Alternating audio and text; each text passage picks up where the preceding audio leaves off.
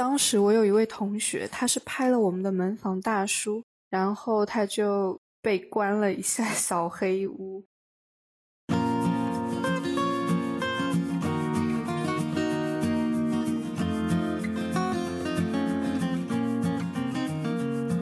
你好，欢迎收听《迷路留学生》博客节目。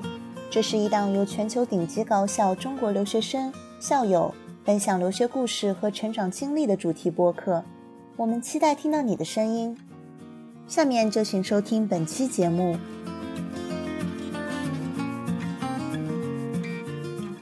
迷路留学生的听众朋友，你好，我是今天的主持人郑爱欣，是哥伦比亚大学在读的大四学生。我之前呢也在迷路留学生分享过我的留学故事，并且主持了多期的访谈节目。很开心，我们今天邀请到曾经在朝鲜金日成综合大学交换留学过的练慧琪。那这一集呢，慧琪将为我们揭开朝鲜的神秘面纱，带我们一起去体验她在朝鲜的神奇经历。欢迎慧琪，迷路留学生的听众朋友，你们好，主持人好，我是练慧琪，哦，目前在延边大学就读朝鲜语专业。在金日成综合大学交换期间，就读的是朝鲜语文学专业。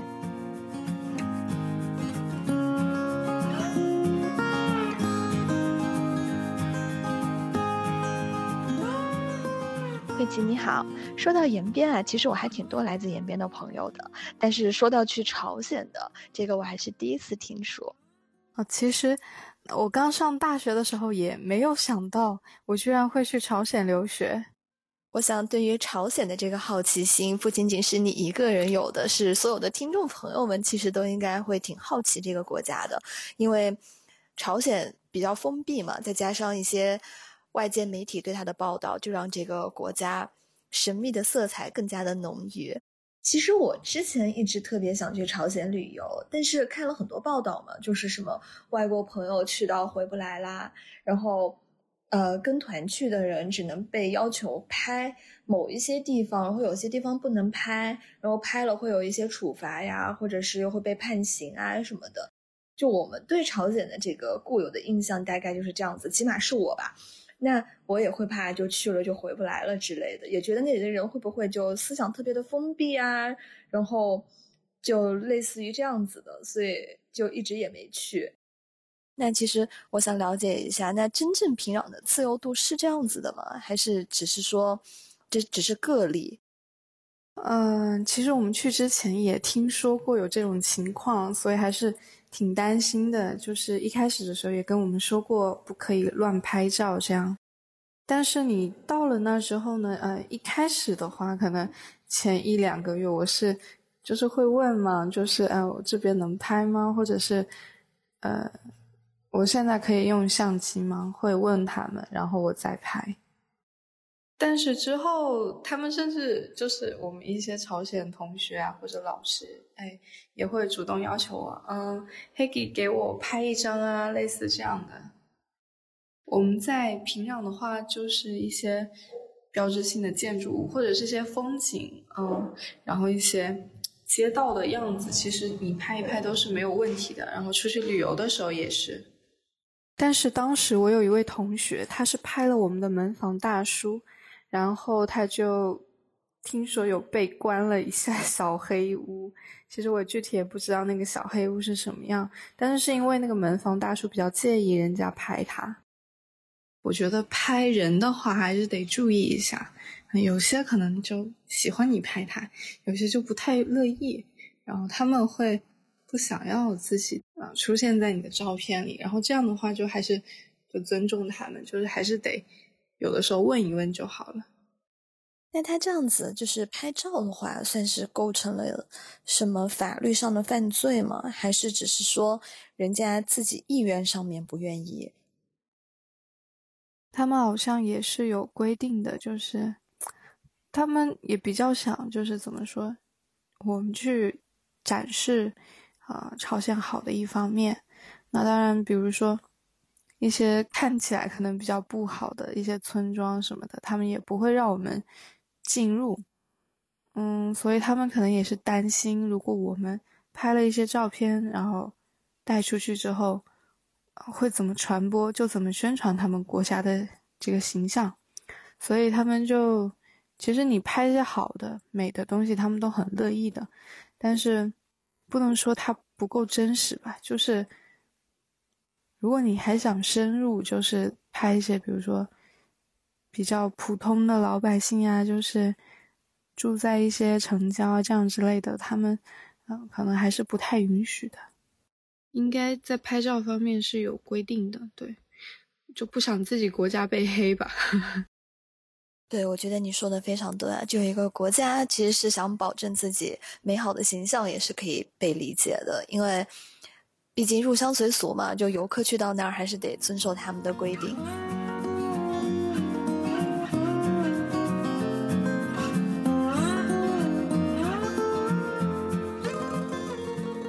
哎，对了，我对他们的衣着啊，其实也还挺好奇的，因为你曾经提到说，女性穿裙子的话一定要超过膝盖，这个其实是只是对本地人的要求呢，还是说对去到那儿的人都是这样子要求的？然后你还上面提到说，他们的学生其实是需要佩戴一个领导人头像的勋章，那这个勋章是只是对本地人的呢，还是说留学生也是需要佩戴？嗯。他们对衣着的要求应该是说对成人的要求，然后对朝鲜成人的要求，对小孩子的衣着是没有要求的。嗯，然后他们觉得就是穿上高跟鞋，然后穿上那样的裙子是一种美，对，所以他们会怎么说？嗯，他们也挺喜欢那样的穿那样的穿着的，但是有的时候可能，但是我们过去之后。因为我们不需要那么穿嘛，所以有的时候你穿一些，比如说露肩的衣服呀，穿一些短裙啊，然后其实，嗯，那些姐姐们她们也会说，哎，其实我们也想像你们穿的一样，但是我们不允许。然后他们的勋章应该是从小到老，应该是都需要佩戴的，然后也是只是对本地人的要求。我我们还是很宽松的，就是在街上，我还大裤衩大拖鞋，我就那样出门散步也没有什么问题。但是可能就是你你出门的话，大家就会呃关注比较关注你一点，你穿的可能和大家不是那么一样，所以你就有一种哎自己出街了的感觉，就是 对自己的要求，就是每天搭配出去就觉得嗯。大家等会得看着我，我得怎么搭配比较好呢？那听完你说，其实朝鲜对于他本国的国民，还有就是外来的人，其实还区分的挺明显的。那其实我觉得这还挺好的，因为没有把自己的那一套强加在就是外来人的身上，这还让人挺舒服的，就跟我想的不太一样。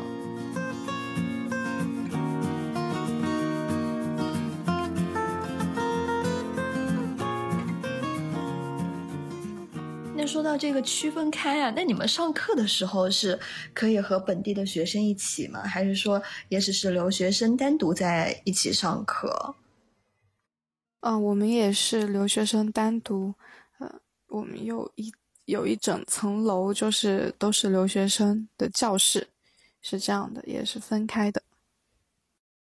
那既然上课是分开的话，那你们住宿的话是不是也是分开的呀？那你去朝鲜之之前，就这个情况你是知道的吗？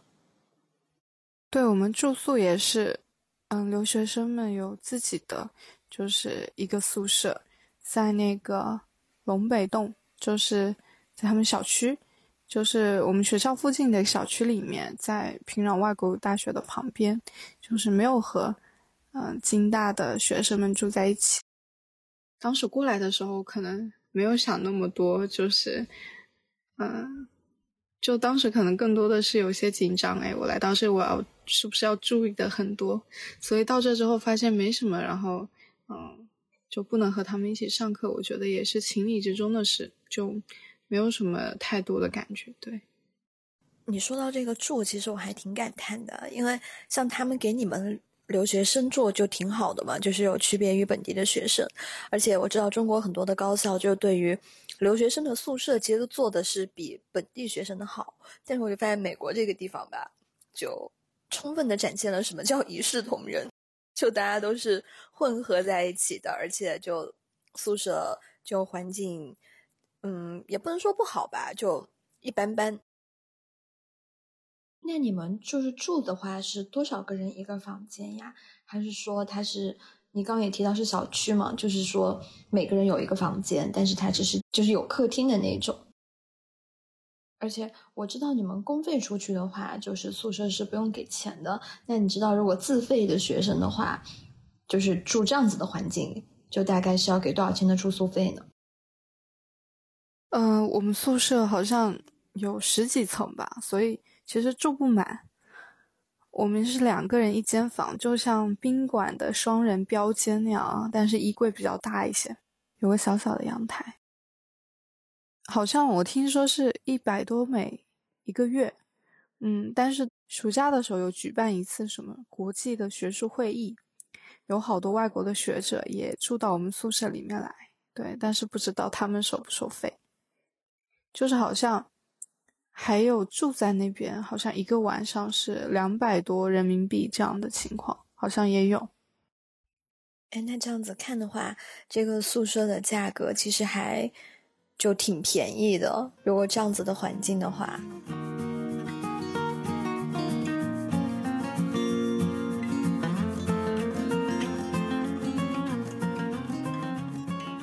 既然上课也不能在一起，然后住也不在一起的话，你会交到本地的朋友吗？就你们有机会交谈吗？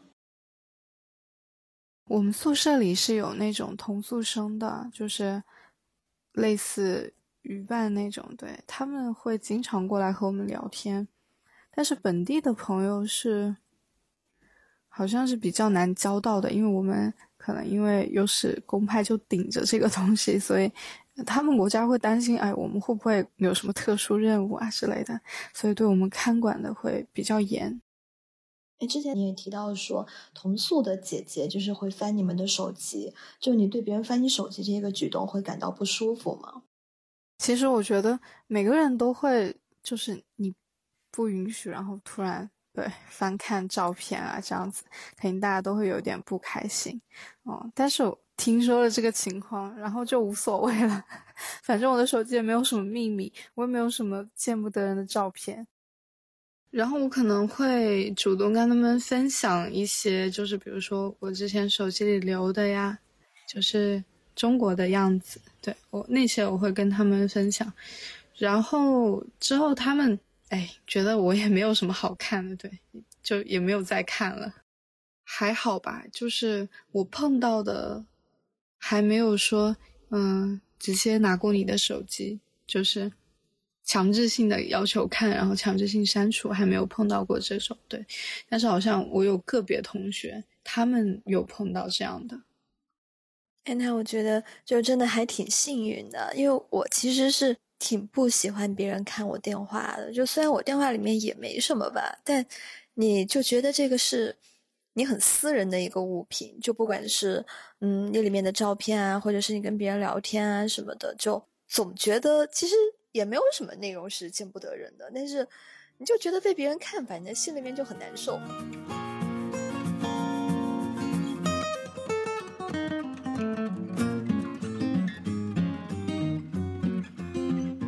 嗯，那我想问一下，他们就是朝鲜本地人出国有什么限制吗？就是他们如果想出国留学的话会难吗？还是说他们就是普通的百姓是不能出去的？只有嗯官家子弟啊，或者是富裕的人家才可以出国呢？他们好像嗯出国的话，呃确实随便不能出国，但是比如说国家派你出去的话，这些其实还挺容易的。身边还挺多，就是他们都出过国的，有一些外语人才啊，诶，觉得你优秀的话都会送出去。嗯，但是也不会分什么背景之类的，对，就是你足够优秀啊，那么你就可以出去。我还有就是，呃，之前是呃俄罗斯的留学生们过来嘛，然后就学校就给他们派了会俄语的那个朝鲜同学，然后他就是在俄罗斯留学留了嗯三年好像，然后还在俄罗斯碰到了她现在的男朋友，然后也是朝鲜学俄语的，然后他俩就在俄罗斯就是呃对谈恋爱了，然后现在还是在一起，对，有看到他们在路上约会过，对。哎哇，那那真的挺好的，就机会比较平等嘛。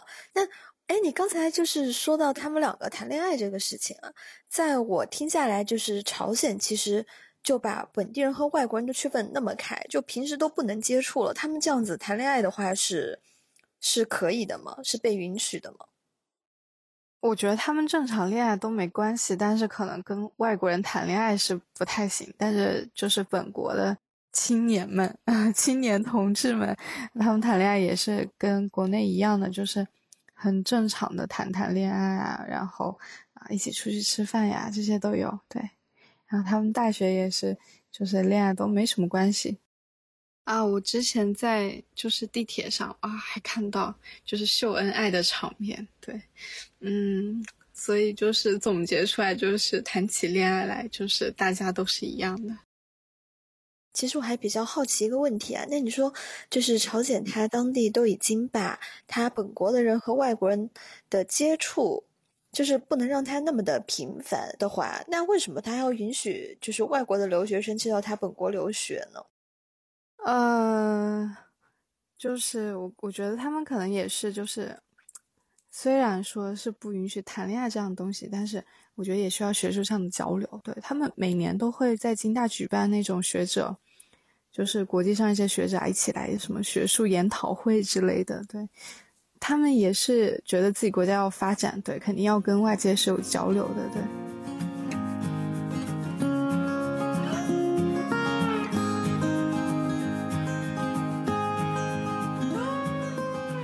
那说到谈恋爱这个话题啊，就我也看了你很多照片，就非常的漂亮。那想问一下，你现在的感情状况是怎么样的呢？说到我的感情状况，我就是对，可能母胎单身，对，嗯，我我太难了，对。哎，那不是的，我跟你说，优秀的女孩都单身，你要这么想。然后我觉得拍照嘛，因为我自己本身比较喜欢，就是摄影啊之类的。其实我有就是约拍，然后就是可能拍一些人像啊、写真，然后自己赚一些 零花钱。对，所以我觉得可能照片也美化了我。嗯，对，就是我一直都在吃别人的狗粮，然后对我自己，嗯，我很好。真的假的？你有约拍啊？哎，我下次一定要找你给我拍一个照片。就我其实每年都会就是拍照片，就是找别人给我拍照片，但是就我拍照的技术就算了吧。所以的确是需要一个好的摄影师。欢迎你找我约拍啊，然后帮我宣传一下。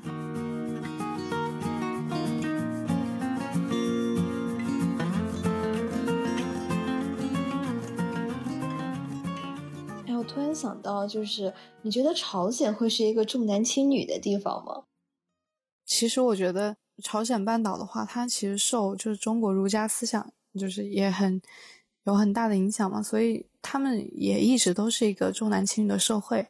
就是封建社会的时候，我觉得这不仅仅是在朝鲜，就是在韩国也同时存在的问题，就是他们的等级观念比。咱们新中国成立之后是重非常多的，然后男性在家庭的地位啊，我觉得和中国相比的话，就是肯定是，虽然中国也有重男轻女的，呃，现在我觉得已经好很多了，但是在韩国跟朝鲜还是比较严重的。然后我觉得可能也是有分地区啊，比如说城市啊，就大家可能思想更开放的可能会好一些。嗯，我也觉得重男轻女，其实，在一些比较传统的国家都存在的问题，就不能仅仅说是朝鲜这个地方，其实，在很多亚洲的国家都能体现出来。我觉得，呃，重男轻女是一方面，就是他们的等级观念和等级制度，我觉得应该是一个很很代表性的一种特点，就是朝鲜民族的特点。我觉得比较严重，对上下级关关系，然后。然后公司啊，前后辈，然后就在学校啊，什么老师的职位高低，他们分的太清楚了，然后还有年龄上啊，比如说你大我小这样的，就这些在就是韩国的语言，就是韩语上、朝鲜语上都有体现一些敬语的形态。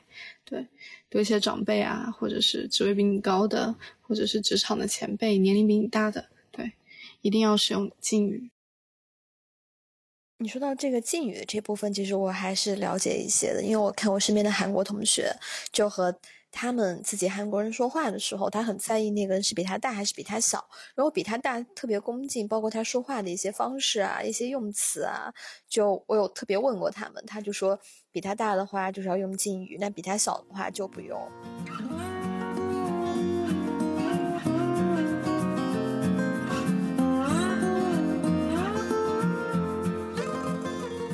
在朝鲜，嗯，最难忘的一件事情是什么呀？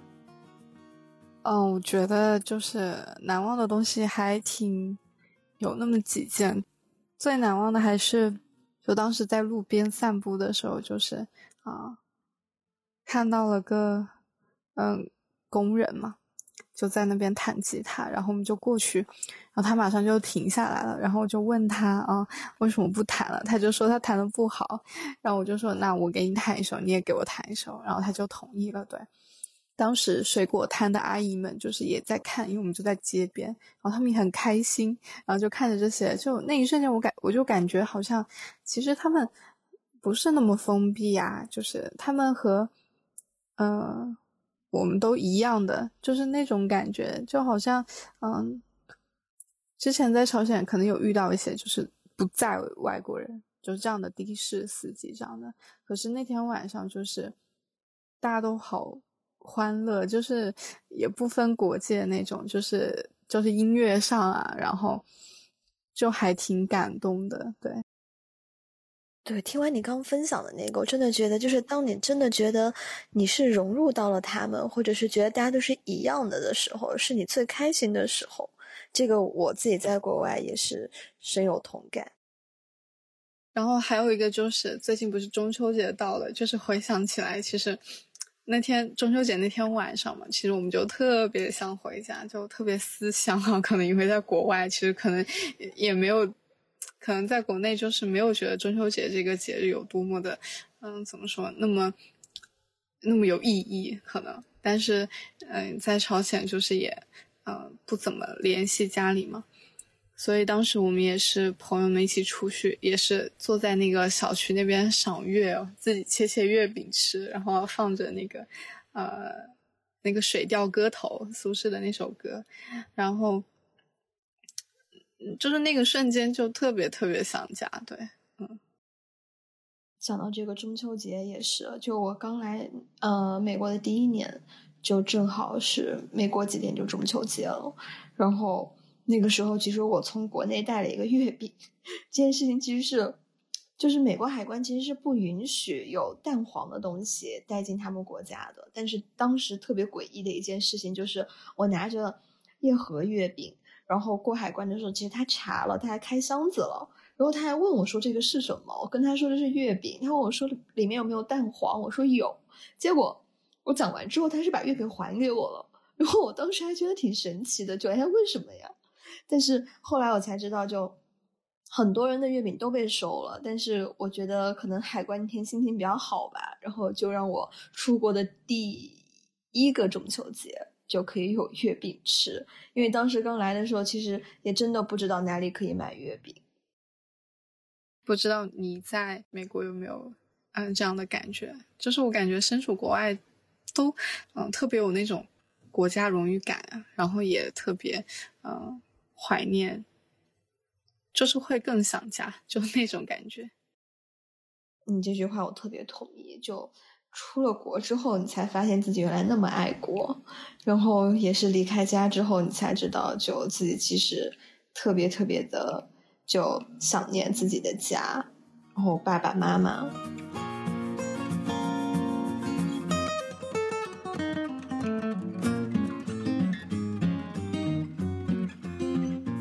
这一集，慧琪和我们聊了他在朝鲜交换留学的神奇经历。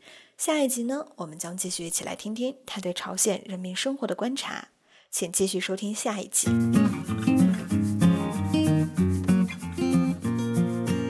感谢你收听本期的《迷路留学生》播客节目。这是一档由全球顶尖高校中国留学生和校友分享留学故事和成长经历的主题播客。欢迎你在喜马拉雅、蜻蜓 FM、iTunes 以及 iPhone 播客、Google 播客、Pocket Cast 等任何一款你喜欢的泛用型播客客户端搜“迷路留学生”订阅，马上会有新的节目上线。如果你或者你的朋友们有兴趣分享自己的故事，请联系微信 t a n x i a o 二 a，或者发邮件到 abroad at way dot media a b r o a d at w a y dot m e d i a，并简单介绍你的故事，我们会尽快和你联系。